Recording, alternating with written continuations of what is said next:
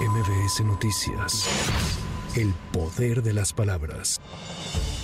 El Consejo General del INE desechó por un error en la votación el proyecto de acuerdo con el que se busca ordenar a los partidos políticos que postulen a cinco mujeres en alguna de las nueve entidades donde se renovará la gubernatura y la jefatura de gobierno de la Ciudad de México. Lo anterior a pesar de que diez consejerías externaron su postura a favor. El resultado de dicha votación provocó el enojo de algunos consejeros, entre ellos Dania Rabel, quien aseguró que se trató de una chicanada. El proyecto fue desechado, me da mucha pena. fue lo que dijo. Lo sentimos. Presidenta, con todo respeto, esta es una chicanada, porque hemos estado insistiendo durante toda la sesión que nosotros queremos votar el criterio 5-4 y se aferraron a que eso no fuera así y se nos dijo que se iba a separar esos puntos resolutivos para que después se sometieran a consideración y ahorita ya no se quieren someter a consideración, pues me parece que eso no puede, no puede transitar, por favor.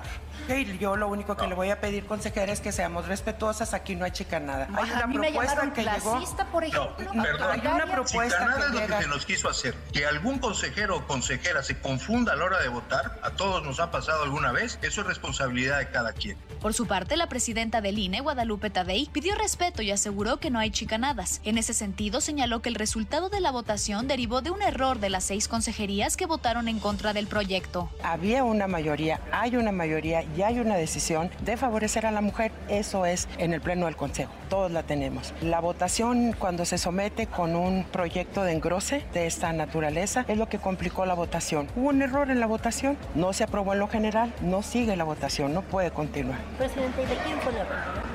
Pues yo supongo que de los que votaron en contra, porque todos debimos de haber votado a favor en lo, gen- en lo general.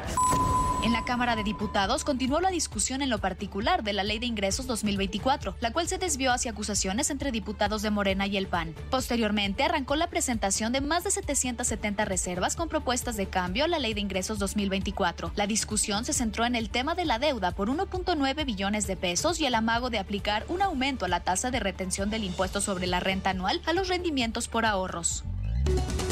Ante la proximidad del huracán Norma a las costas de Baja California Sur, el gobernador del estado, Víctor Manuel Castro Cosío, anunció la previsión de fuertes lluvias en Los Cabos y al sur de La Paz. Debido a esta situación, las autoridades gubernamentales han decidido suspender las clases para mañana, viernes 20 de octubre, en todos los niveles educativos, públicos y privados de dichos municipios. El alcalde de Benito Juárez, Santiago Taboada, se separará de su cargo por un periodo de 41 días a partir del próximo 21 de octubre, con el propósito de buscar la candidatura de la alianza de oposición Va por la Ciudad de México para la jefatura de gobierno en las elecciones de 2024. Taboada Cortina es el segundo alcalde de oposición que solicita licencia temporal para buscar dicha candidatura. La primera alcaldesa fue la de Cuauhtémoc, Sandra Cuevas, quien solicitó licencia del 4 al 19 de octubre. En un inusual mensaje a los estadounidenses, desde la oficina oval, el presidente Joe Biden trató de explicar la relevancia para la seguridad nacional de su país ayudar a Israel y Ucrania en sus respectivos conflictos, adelantando que solicitará al Capitolio aprobar un paquete de ayuda sin precedentes. Para MBS Noticias, Tamara Moreno. MBS Noticias. El poder de las palabras.